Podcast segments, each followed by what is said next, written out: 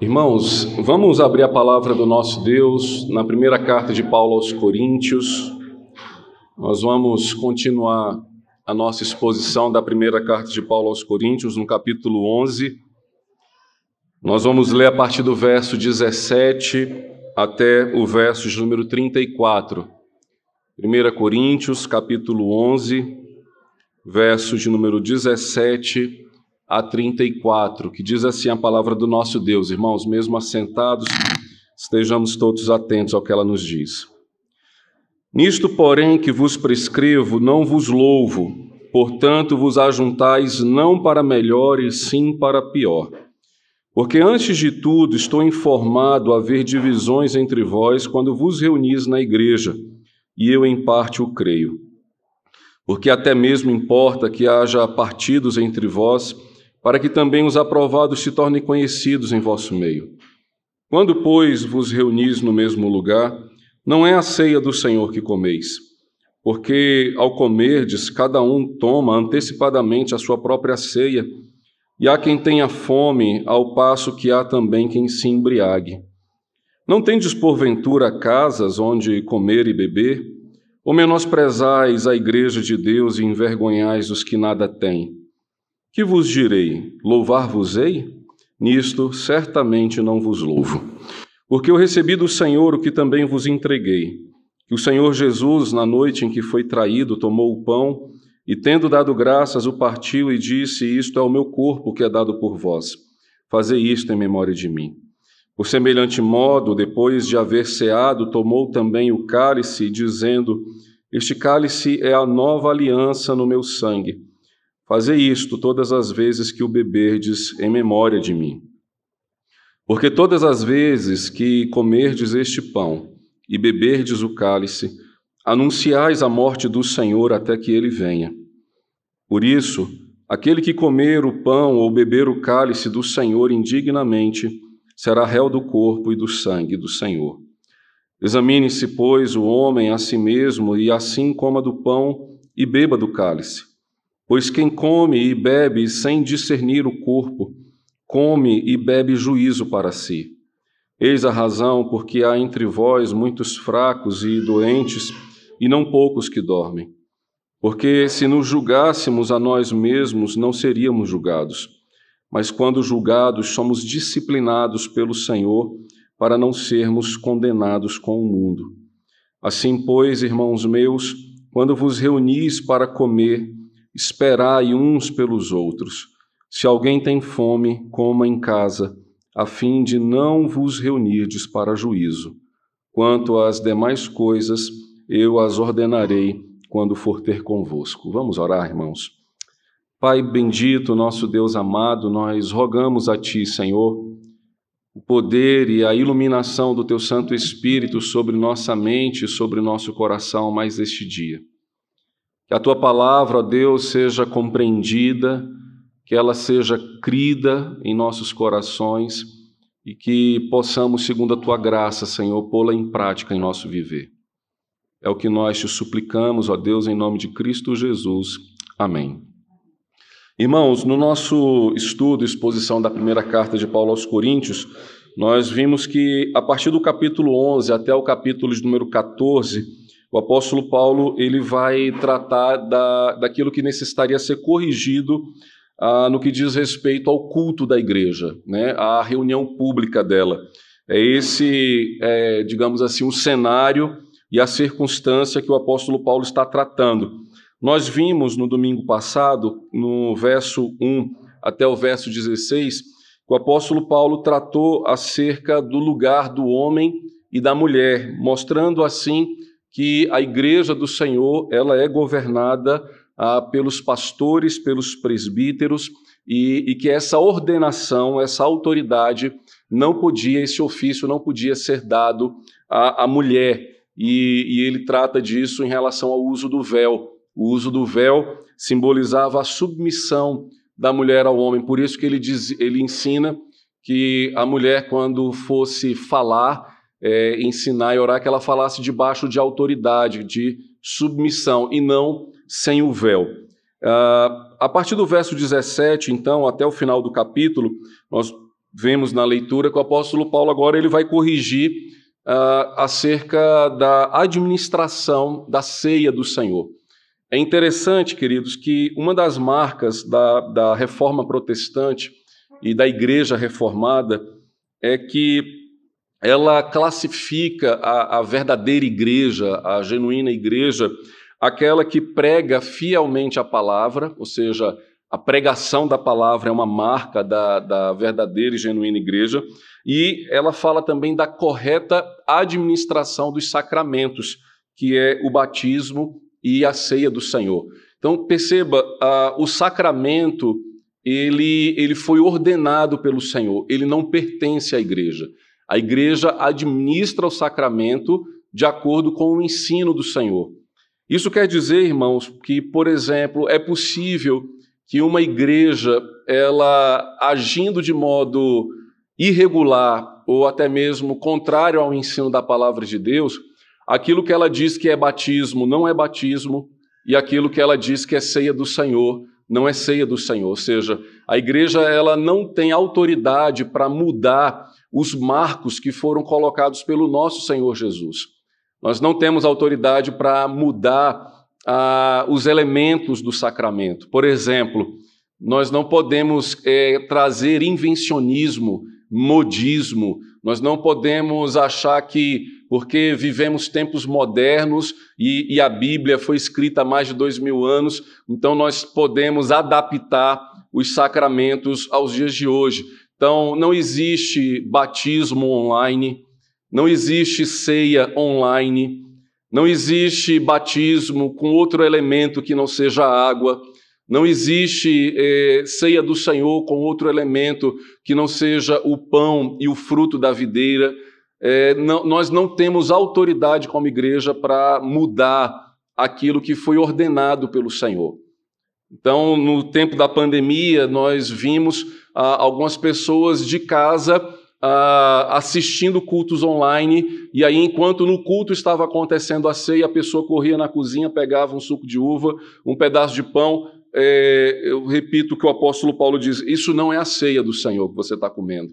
E veja, o que Paulo repreende não era coisa nem que estava online, mas era algo que acontecia dentro da igreja.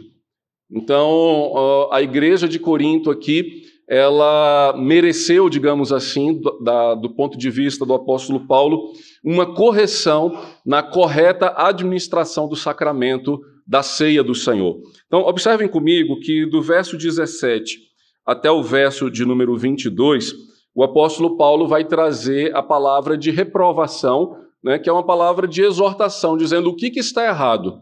E ele vai ser muito claro com, com a igreja de Corinto, dizendo o seguinte: olha, quando vocês estão reunidos para celebrar a ceia do Senhor, eu sinto informar, mas não é a ceia que vocês estão tomando, não dessa forma, não desse jeito, não é assim que se toma a ceia, não é assim que se participa do sacramento, não é dessa forma que o sacramento deve ser administrado. Dos versos número 23 até o verso de número 26, ele vai corrigir dizendo o que é a, a definição da ceia. Então, ele vai trazer a, a, a correta definição que a igreja deve ter como compreensão ao participar da ceia. E do verso de número 27 ao verso de número 32, ele vai trazer aplicações uh, e, e exortações de como então participar da ceia do Senhor. E no verso 33 e no verso 34, ele conclui o assunto apresentando aqui que outros temas ele falaria quando estivesse presente na igreja. Então, vamos ver o que, que a igreja de Corinto fazia de modo errado, né? e que o apóstolo Paulo ah, exortou esses irmãos a não mais fazerem isso. Veja, o verso 17 ele começa dizendo: Nisto, porém, vos prescrevo, nisso, porém, que vos prescrevo, não vos louvo, porquanto vos ajuntais não para melhor, e sim para pior. Perceba que no verso 2 da, do capítulo 11, se os irmãos puderem voltar aí os olhos, veja o versículo de número 2 do capítulo 11, quando ele diz assim: De fato, eu vos louvo, porque em tudo vos lembrais de mim e retendes as tradições assim como vô-las, entreguei. Então, ele inicia o capítulo falando de um elogio, ou seja, algumas doutrinas, alguns ensinos a igreja reteve, e aqui no verso 17 ele não elogia.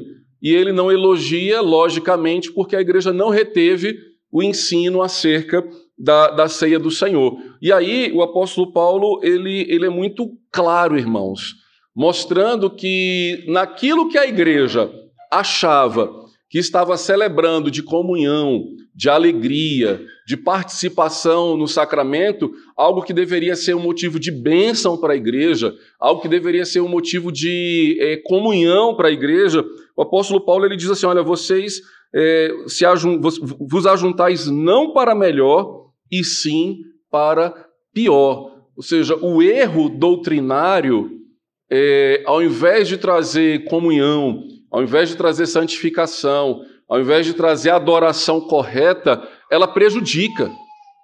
Ela prejudica muitas pessoas que doutrinariamente foram ensinadas de forma errada. Nós percebemos o, o peso e o mal que elas carregam na sua vida cristã. Ah, quando a doutrina da graça não é compreendida, quando as pessoas são, de certa forma, até mesmo escravizadas por líderes religiosos que, ao invés de pastorear segundo a palavra do Senhor, ah, pastoreiam a si mesmo em reter ah, as pessoas sob o seu domínio. Pessoas essas que eh, acham que, ao comer do pão, estão comendo algo mágico, algo que, que vai, digamos assim, purificar as suas entranhas. Em alguns lugares isso é, é colocado como se ah, houvesse um, algo assim misterioso no tipo de ah, eu estou na ceia, o pão é, é, é, é tão especial e mágico. É, tem, tem muitos erros acerca da, da ceia do Senhor. E aí o apóstolo Paulo diz: esses erros prejudicam. É, esses erros, ao invés de edificar, esses erros eles trazem divisão, eles trazem dor, trazem tristeza e, e, sofrimento. E aí, por que, que o apóstolo Paulo então diz que a reunião da igreja de Corinto era uma reunião para pior e não para melhor, como deveria ser? E aí ele explica no versículo 14: Porque antes de tudo, estou informado haver divisões entre vós quando vos reunis na igreja, e eu, em parte, o creio. É, nós já fomos informados no capítulo 4 que a igreja de Corinto era uma igreja facciosa, ou seja, uma igreja dividida em blocos, em partidos teológicos, partidos doutrinários. Paulo foi informado pelos da casa de Chloe que a igreja se subdividia entre aqueles que gostavam dele, entre outros que gostavam mais do apóstolo Pedro, entre outros que gostavam mais do pregador Apolo, e entre outros que não gostavam de nenhum deles e, para não ficar, digamos assim, órfão, diziam que gostavam só de Jesus. Esses permanecem ainda hoje. Né? Aqueles que falam assim, eu não sou presbiteriano, eu não sou batista, eu não sou assembleano, eu não sou congregacional, eu não sou nada. Você é o que? Eu sou de Jesus. Quando ele fala que é de Jesus, ele não é nada, ele não é de ninguém. Ele está usando o nome de Jesus em vão. Está né? Tá usando o nome de Jesus para se auto-justificar no seu isolamento. É geralmente o lema dos desigrejados, daqueles que, que não se submetem à, à autoridade, aos ofícios bíblicos, que eles dizem? Não, eu fico em casa porque Jesus me basta. Né? Só Jesus me satisfaz, então para que ir para a igreja? Para que ter que ouvir o Mazinho, o Silas? Não, eu, eu ouço direto Jesus. E, na verdade, está tá mentindo, porque Jesus usa a igreja. A igreja é o corpo de Cristo. A igreja é a imagem visível do Senhor. Por isso que esses que falam que são de Cristo, na verdade, nem de Cristo são. E aí então o apóstolo Paulo diz: Olha, por que, que a reunião de vocês é para pior e não para melhor? Porque vocês estão divididos. E essa divisão em especial não é a, a, divisão, digamos assim, de gosto, né, de quem é de Paulo nem quem é de Apolo. Ah, essa, essa divisão é, ela, ela fica clara na leitura que era uma divisão entre ricos e pobres. Então, Paulo diz o seguinte: olha, quando vocês vão reunir para a ceia do Senhor, está claro que os ricos se, se juntam num lugar e, e os pobres ficam esquecidos. E, e, veja o verso 19, quando ele fala: porque até mesmo importa que haja partidos entre vós, para que também os aprovados se tornem conhecidos em vosso meio. Quando, pois, vos reunis no mesmo lugar, não é a ceia do Senhor que comeis, porque ao comerdes cada um toma antecipadamente a sua própria ceia, e há quem tenha fome, ao passo que há também quem se embriague. Então, veja, o apóstolo Paulo diz: vocês estão tão divididos na, na ceia que, que há quem se farte, né? ou seja, coma até não aguentar mais e beba até não aguentar mais ao ponto de se embriagar, entre aqueles que, que não pegam nenhuma migalha. A gente tem que lembrar, irmãos, que a ceia do Senhor aqui, ela era celebrada na igreja primitiva numa festa da fraternidade é mais ou menos como o primeiro domingo do mês aqui na IPJB. Né? A, a igreja de Corinto tinha café da manhã todo domingo. A gente só faz uma vez no mês. Mas eles faziam café da manhã todo domingo. E no meio desse café, ou seja, no meio dessa, dessa comunhão da fraternidade, onde cada um levava, trazia de casa né, o bolo, o queijo, o ovo uh, e, e outros quitutes mais, no meio dessa refeição, eles paravam e celebravam a ceia. Só que eh, antes deles, digamos, celebrar, eles comiam tanto e, e, ao invés, digamos assim, de colocar na mesa, era como se cada um trouxesse e colocasse na sua própria mesa. E aí você tem que lembrar que o pobre aguardava com expectativa esse dia. Ele talvez é, esperava o domingo do café da manhã na igreja pensando assim: vai ser o melhor café que eu vou tomar na semana. Né? O irmão que é abastado vai levar um, um, um, um quitute do biscoito mineiro. Eu não tenho dinheiro para ir no biscoito mineiro, eu como na igreja. Né? Ah, o outro irmão vai trazer um, um, almoço do coco bambu. Eu, eu, não como camarão em casa, vou comer lá. Ele ia cheio de expectativa. Quando ele chegava, não sobrava nada para ele. Vinha só com pão francês e o pão francês ele comia sem nada. E o apóstolo Paulo está falando assim: que tipo de comunhão é essa? Que tipo de refeição, que, de unidade é essa que nem o alimento vocês compartilham uns com os outros? Há quem chegue, coloque na mesa e, e, e imagine você, naquele contexto, você fica imaginando assim: puxa, a expectativa daqueles que menos tinham de ser convidado para sentar na mesa daqueles que mais tinham. E isso era notório. Sim, isso era aberto de, de lugar onde o, o pobre e o rico não conseguiam, não por vontade do pobre, mas às vezes o próprio rico não, não abria espaço para que o irmão mais necessitado pudesse participar. Então veja, o apóstolo Paulo repreende, dizendo assim: porque ao comerdes, cada um toma antecipadamente a sua própria ceia, e há quem haja e há quem tenha fome. E aí ele fala: vocês estão entendendo uh, o prejuízo que é essa reunião? O, o, o, o quanto prejudica esse ajuntamento? Se é na unidade que a gente tem que viver, se, se é na comunhão do povo do Senhor que nós temos que caminhar, como que numa refeição uns vão sair com fome? E o apóstolo Paulo diz: na, na festa ágape, né, que era a festa da fraternidade, que eles celebravam todo dia do Senhor, onde eles comiam juntos e, e, e celebravam a ceia do Senhor, havia esse tipo de comportamento, uns com muito e outros com nada. E aí então, no verso 22 ele diz: Não tendes porventura casas onde comer e beber? Ou menosprezais a igreja de Deus e envergonhais os que nada têm? Que vos direi? Louvar-vos-ei? nisto certamente não vos louvo. Veja, o que, que o apóstolo Paulo ele quer que a igreja compreenda? A ceia do Senhor é um lugar de comunhão, é um lugar de unidade, é o um momento de mostrarmos a, a unidade do corpo de Cristo.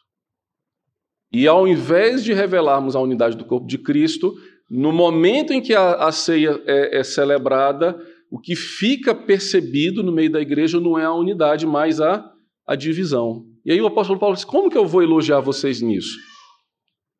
E aí o que, que ele fala? Gente, é, come em casa, né? faz um lanche antes, traz para compartilhar, para dividir, para que todos possam comer de modo igual. para que todos possam participar ah, desse momento de comunhão. E, e veja, ele diz: quando isso não acontece, quando a divisão é notória e é percebida, a, a igreja do Senhor é menosprezada. Ele diz: a, a, sua individualidade, a nossa individualidade, a gente vive em casa. Em casa a gente faz do nosso jeito. Em casa a gente eh, coloca do jeito que a gente acha que é melhor. Na igreja, não. Na igreja é a unidade. Na igreja é, é a comunhão. E aí percebe, ele diz, como que a igreja ela é menosprezada? Ele diz, quando os que nada têm são envergonhados. É quando aqueles que necessitam é, e vêm com esperança de ser acolhido, de ser alimentado, sai de mão vazia, sai de barriga vazia. Tiago, na sua carta, ele, ele declara justamente isso, dizendo assim: olha, se, se um irmão que tem fome é, vai até você e você bate no ombro dele e o despede é, em paz, que fé é essa? Tiago chama essa fé de uma fé morta, de uma fé vazia, de uma fé inoperante. Agora, percebe, irmãos, que no, no, no verso 19, o apóstolo Paulo, ele de certa forma, é, de forma didática, né, ele diz assim: Mas é bom que isso aconteça. É, parece que ele até chega assim a, a, comemorar essa divisão, mas não chega a ser é, uma comemoração, mas ele, ele entende que o mal no meio da igreja ele, ele tem o seu proveito. Veja o verso 19 quando ele diz assim: Porque até mesmo importa que haja partidos entre vós, para que também os aprovados se tornem conhecidos em vosso meio. Ele, ele em outras palavras, é o seguinte: ó, o que, que a gente pode tirar desse mal, dessa má reunião, dessa reunião que é para pior? É que os verdadeiros crentes, os aprovados, serão percebidos. Porque quando tem divisão e um só quebra a divisão e, e chama para sua mesa, ele é notado. O seu testemunho é louvado a sua atitude pacificadora é percebida. Então, perceba, Deus pode permitir divisões na igreja para a aprovação de uns e para a reprovação de outros. E a pergunta é: nós vamos participar da divisão ou da unidade? É isso que ele está aqui perguntando. Vocês vão continuar é, no seu partido ou vão quebrar essa comunhão? Pois ele diz, porque até mesmo importa, ou seja, é importante que, que isso esteja acontecendo, porque a gente vai ver quem é crente e quem não é. A gente vai ver quem de fato aprendeu a palavra do Senhor ou aqueles que simplesmente são agregados e participam da igreja, mas não conhecem a palavra. Acham-se no direito, dizem, não, o pão é meu, o bolo é meu, a, picanha é minha e eu não, não tenho que dividir com ninguém mesmo, não, é, é, é fruto do meu trabalho. E aí Paulo vai dizer, muito bem, você não entendeu nada da, do Evangelho. Você não compreendeu nada da, da verdade da fé. E aí ele diz, olha, quando isso acontece, é, até nesse mal que acontece no meio da igreja, é, algo bom pode se tirar, ou seja, os aprovados, eles se tornarão conhecidos. É, é não é a primeira vez que a gente vê isso. Veja, quando José do Egito, ele recebe os seus irmãos, ele tem essa mesma, essa mesma clareza. Ele diz assim: olha, o mal que vocês fizeram contra mim, Deus transformou em bem. Ou seja, ele tirou uma lição boa de uma maldade. Não que tenha sido bom ter apanhado dos irmãos. Não que tenha sido bom ter sido lançado numa cisterna. Não que tenha sido bom ter ficado numa cadeia. Mas, diante de tudo isso, que José do Egito fala assim: olha, é, diante de todo esse mal que, que, que sobreveio contra mim, a Deus transformou em bem. É, é, é, mais uma forma da gente olhar, olha, é, esse mal que está acontecendo aqui no nosso meio vai evidenciar quem, quem ama ao Senhor, quem, quem conhece a palavra do Senhor, quem obedece a palavra do Senhor. Ou eu serei aquele que, ao chegar no meu ouvido a fofoca, a, o desprazer e, e, e, a difamação de dizer, meu irmão, não faça isso não. Ore por ele, ore por ela, não, não nutra isso no seu coração, ou seremos aqueles que, ao ouvir, é mesmo, vou jogar lá no grupo. Vou. De que lado que nós estamos? No lado do partidarismo, da fofoca, do grupo, do não gostei, do quero assim? Ou do grupo somos um só no Senhor? Ou do grupo estamos juntos nessa empreitada? Ou do grupo é, não era bem do jeito que eu entendia, não, mas eu entendo que, que é assim, estamos em paz. Vamos viver em paz no Senhor. Irmãos, se picuinha divide igreja, se fofoquinha causa mal-estar na igreja, imagine uma discriminação. Que Paulo está apontando aqui para a igreja de Corinto é que era uma, uma igreja discriminatória, uma igreja que discriminava os que nada tinham. E eles, é, ele grita isso no rosto deles, dizendo assim: vocês vão continuar menosprezando a igreja do Senhor, que é una, e vão continuar envergonhando os que nada têm. De onde que vocês tiraram isso? Que ensinamento é esse? E aí ele conclui dizendo: Nisso certamente eu não vos louvo. Ele passa agora, então, no verso 23 até o verso 26, a explicar o que é a ceia. Ele fala assim: olha, entendam o que, que é a ceia do Senhor, a verdadeira ceia. E o apóstolo Paulo certamente vai trazer dos evangelhos.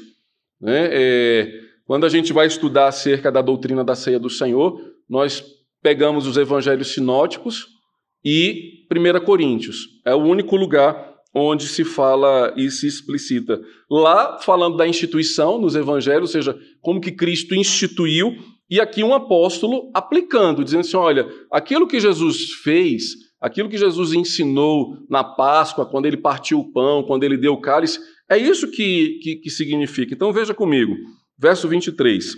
Porque eu recebi do Senhor o que também vos entreguei que o Senhor Jesus, na noite em que foi traído, tomou o pão e, tendo dado graças, o partiu e disse: Isto é o meu corpo que é dado por vós, fazei isso em memória de mim. Veja, quando Paulo instrui acerca do pão, o que, que ele está ensinando acerca da ceia? O seu significado. Qual é o significado da ceia do Senhor? É a unidade do corpo de Cristo nós comemos de um só pão. Qual é o pão que nós comemos? É Cristo. Cristo entregou a sua vida, o seu corpo simbolizado no pão, para que nós participássemos de um único e verdadeiro pão. Como, pois, então, na ceia do Senhor, eu vou trazer outros alimentos para me fartar? E aí Paulo está dizendo: isso não é ceia. Isso não é santa ceia, onde só eu participo e outro não. Se nós comemos de um só pão, veja, na noite em que o Senhor Jesus foi traído, ele tomou o pão, ele deu graças, ele partiu e ele disse: Isso é meu corpo que é dado por vós. Então, a ceia é um lugar de ações de graças, ou seja, o Senhor deu graças. Perceba, irmãos, ceia não é funeral. E às vezes a, a igreja participa da ceia como se estivesse num culto fúnebre. Lembre-se, ele ressuscitou. Não é funeral. Tem gente que recebe o pão com cara de prisão de ventre, né? É, mas é ação de graças. Tanto é ação de graças que o erro da, primeira, da, da igreja primitiva desembocou numa festa. Eles extrapolaram a festa espiritual e transformaram ela num carnaval. Uma festa, ah, digamos assim, da comida e da bebida. Então, o, a, o momento da ceia é um momento de celebração. O Senhor toma o pão, ele dá graças. Participar da ceia é um momento de alegria, é um momento de agradecer a Deus que enviou o seu filho para morrer em nosso lugar. Após ter dado graças, ele parte. E esse partir é o compartilhar. Somos chamados a nos alegrar no Senhor e a compartilhar uns com os outros o quê? A Cristo. O momento da ceia é o momento de compartilharmos a Cristo, é a festa da comunhão. O pão que me alimenta é o mesmo pão que alimenta você. E esse pão é o Senhor, ele diz: Eu sou o pão vivo que desceu do céu. É hora de olhar para o irmão com aquilo que, que lhe assemelha. Quando eu como do pão, eu tenho que ver Cristo no meu irmão. Eu tenho que ver Cristo na minha irmã. Não dá para eu comer do pão e pensar, ele é vascaíno. Como é que eu vou partir o pão com ele? Né? Ela torce para o esporte. Como é, que eu, como é que eu vou ter comunhão com ela? É? São equatorianos. Equador é, é irmão. Se fosse argentino, né, a gente não ia ter mais dificuldade. É assim que vamos participar da ceia? Ah, ele vota no, no fulano, ele, ela vota. Como é que você vai olhar o seu irmão? Que pão é esse que você está comendo? Não é o pão que Lula dá, não é o pão que Bolsonaro dá, não é pão do Auxílio Brasil nem do Bolsa Família, é o pão de Cristo. Se eu não conseguir ver Cristo na vida do meu irmão, não tem comunhão com ele. Ou vamos brigar, ele é o irmão que gosta de ligar o ar lá no. Falando de mim, né? ah, o irmão que, que canta assim, que canta assado. Se é, esse, se é isso que o pão significa para você, não tem comunhão, não tem unidade. E aqui Paulo está falando assim, queridos, não importa se você é rico, se você é pobre, não importa a sua cor, não importa a sua nacionalidade, dê graças e compartilhe do pão. O pão simboliza a unidade. Veja, depois que ele parte o pão, Jesus diz: Este é o meu corpo, isto é o meu corpo, que é dado por vós. Por todos vós. A todos vocês. Não é só ao pastor, não é só a um ou outro irmão. Então perceba, na, na instrução acerca do elemento do pão, o que, que nós celebramos? Alegria e comunhão. Alegria e comunhão. E, e isso precisa ser marca da ceia do Senhor. No verso 25 e 26, ele fala do segundo elemento do, do, do, da ceia, que é o cálice. Ele diz: por semelhante modo, depois de haver ceado, Tomou também o cálice, dizendo: Este cálice é a nova aliança no meu sangue. Fazei isso todas as vezes que o beberdes em memória de mim. O pão que simboliza a alegria, a, a comunhão, no cálice, o Senhor também dá graças, entrega aos seus discípulos e diz: Este cálice é a nova aliança. E, e o cálice aponta para que tipo de alegria e comunhão nós temos. O cálice aponta para o pacto, para a aliança, dizendo: olha, vocês que comeram do pão com alegria, com comunhão e unidade, agora vocês participam do sangue, do cálice que é a nova aliança, ou seja, nós vivemos e convivemos numa relação pactual, numa relação de aliança, de compromisso uns com os outros e com Deus. Se eu tenho compromisso com meu irmão, como é que eu vou deixar ele passar fome? Se eu tenho compromisso com meu irmão, por que, que eu não vou dar bom dia para ele? Se eu estou num relacionamento de pacto, de aliança, se somos o corpo de Cristo, por que, que eu vou permitir que picuinhas minem o meu sentimento para com o meu irmão? Por que, que eu vou deixar que coisas secundárias atrapalhem a alegria e a comunhão deste relacionamento pactual?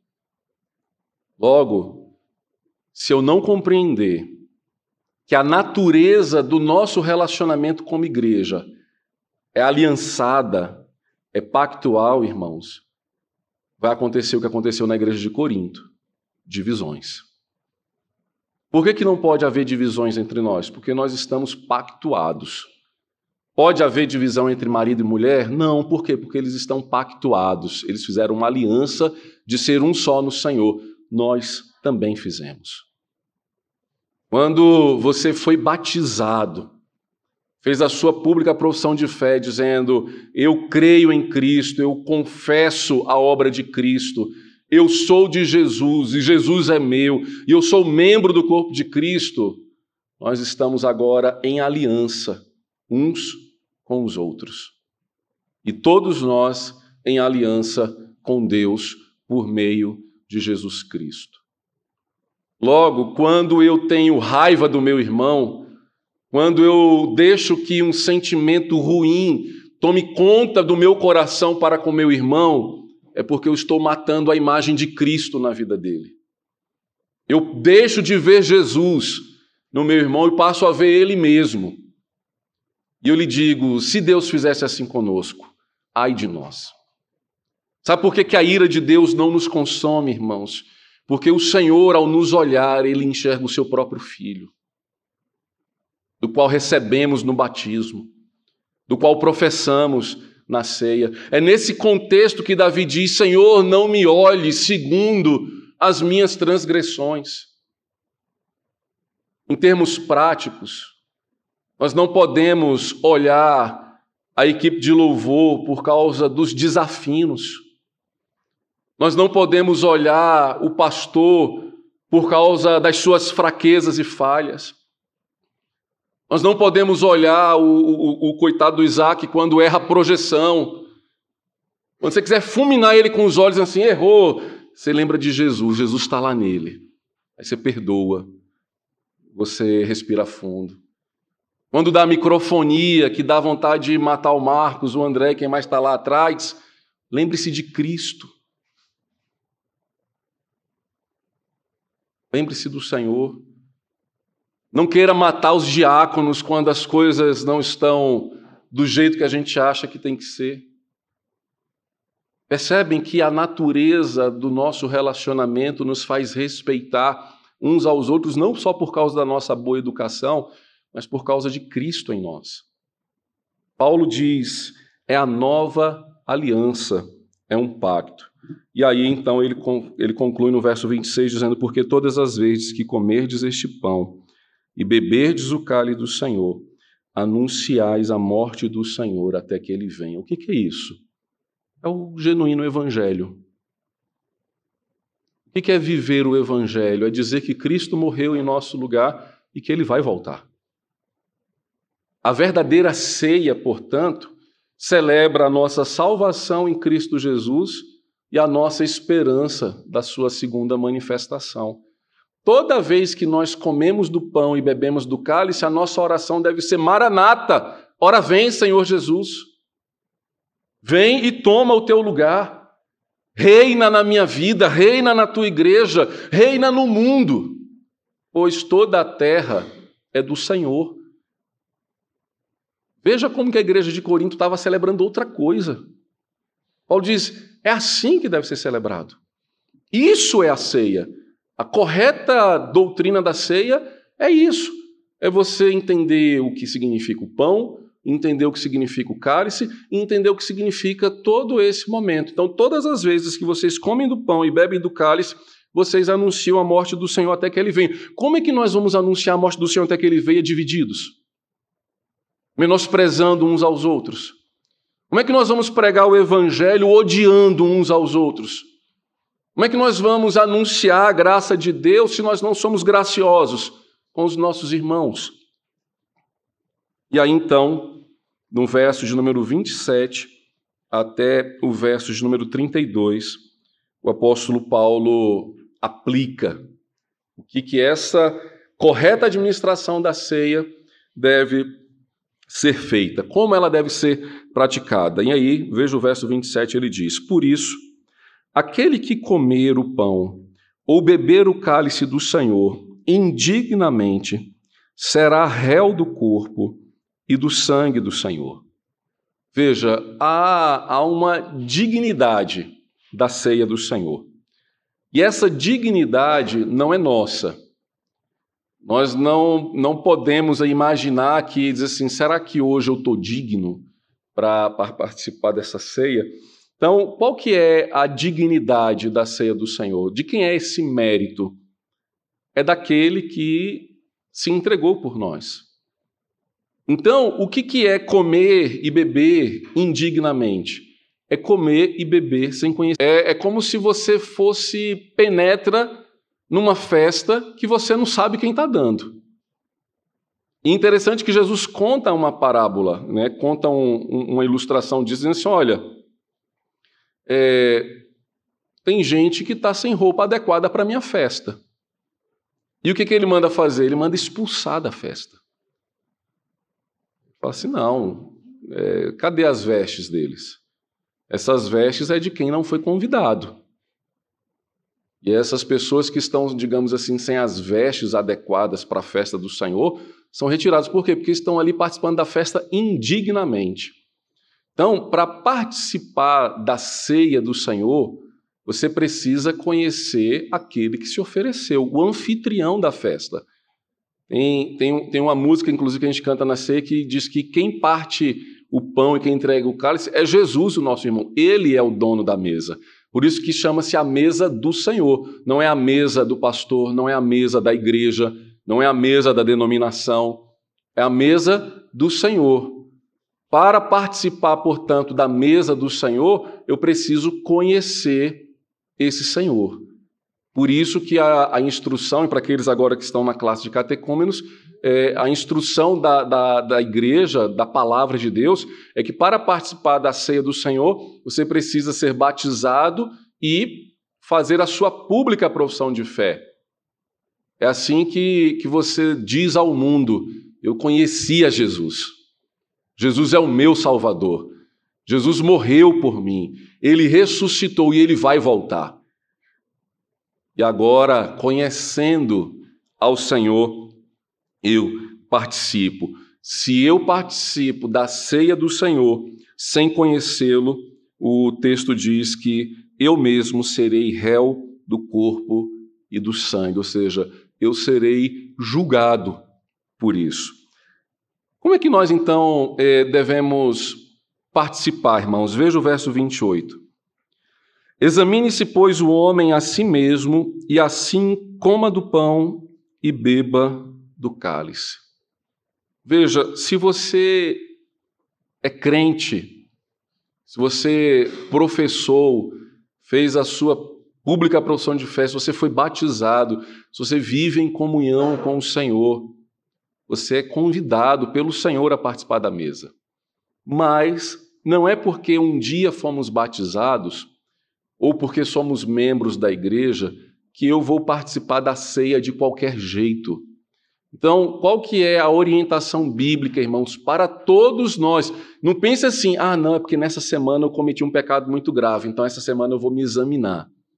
É, é, não é só do pecado muito grave.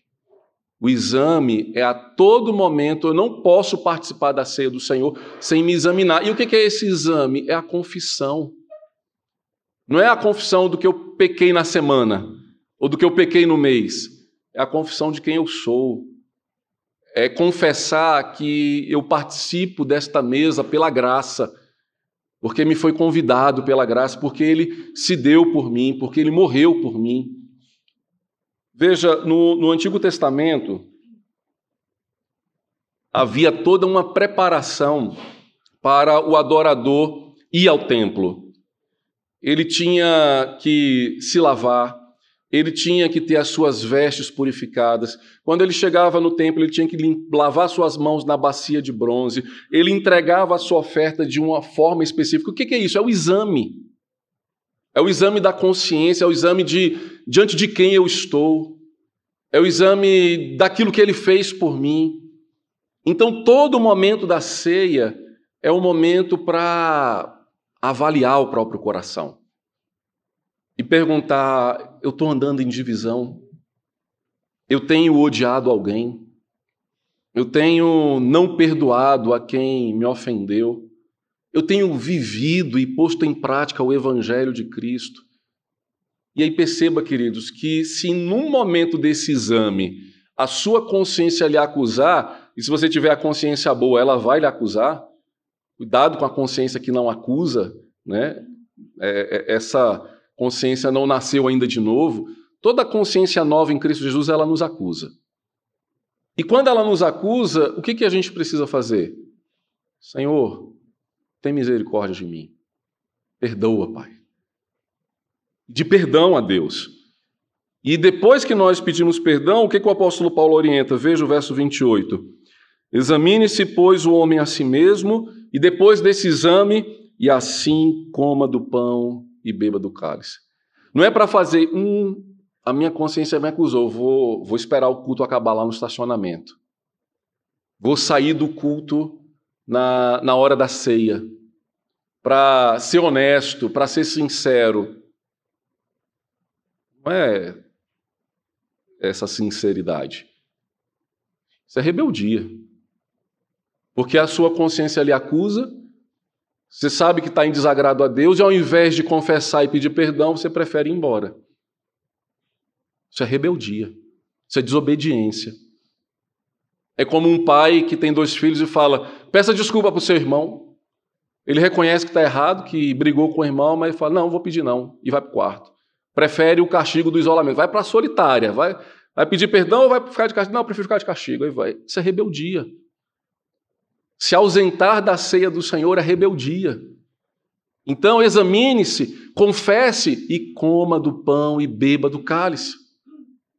É isso que a palavra de Deus, então, nos orienta. E ele conclui dizendo: Pois quem come e bebe sem discernir o corpo, ou seja, sem conhecer a Cristo, come e bebe juízo para si. E aí ele vai dizer: Eis a razão, porque há entre vós muitos fracos e doentes, e não poucos que dormem. Perceba, a, a má doutrina, irmãos, ela gera morte. É, a gente conhece o versículo bíblico que fala que o salário do pecado é a morte, mas o dom gratuito de Deus é a vida eterna. As pessoas não percebem, mas quando é, nós vivemos na prática do pecado, nós enfermamos, nós adoecemos. Eu não estou dizendo que toda doença é fruto de pecado, mas todo pecado gera dor, todo pecado gera abismo, todo pecado gera enfermidade. Algumas das nossas enfermidades nada mais é do que dura cerviz, coração de pedra que não quer obedecer à palavra. Davi, enquanto calou diante de Deus os seus pecados, enquanto ele tentou esconder o seu adultério, ele diz que a mão de Deus pesava dia e noite sobre ele, e ele fala assim: e o meu vigor se tornou em sequidão de estilo. Ele diz assim: olha, é, eu adoeci enquanto eu calei os meus pecados. Tiago, também na sua carta, ele diz: Confessai os vossos pecados uns aos outros para que sejais curados. Perdão traz cura. Perdão traz saúde à alma. Quem não perdoa sufoca o seu espírito.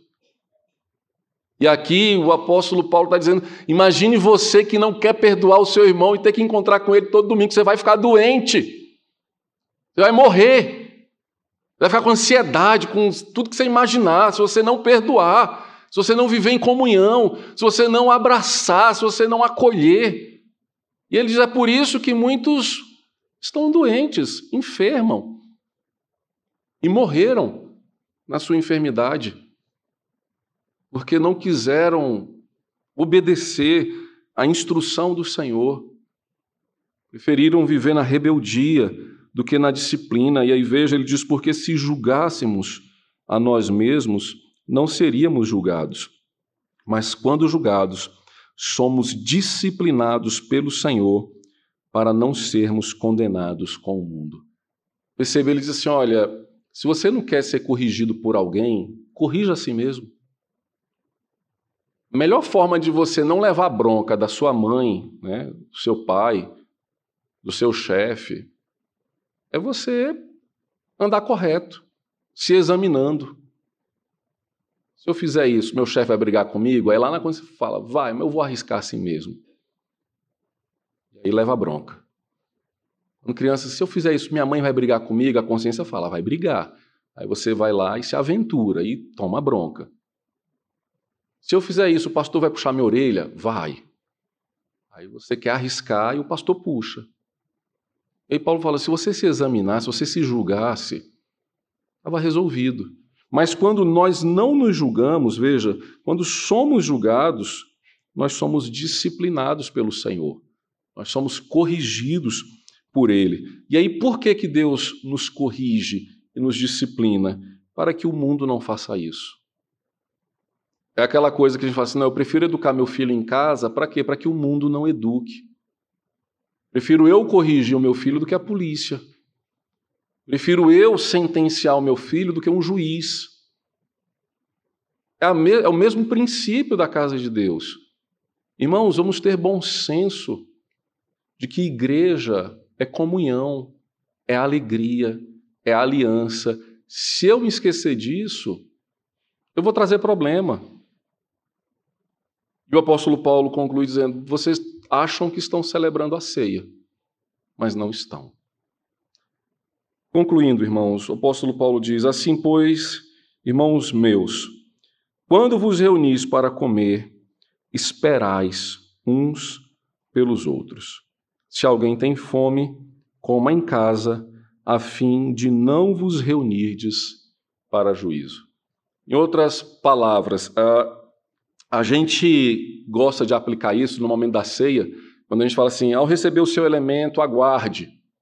É, é, mas não é no, no próprio ato da ceia.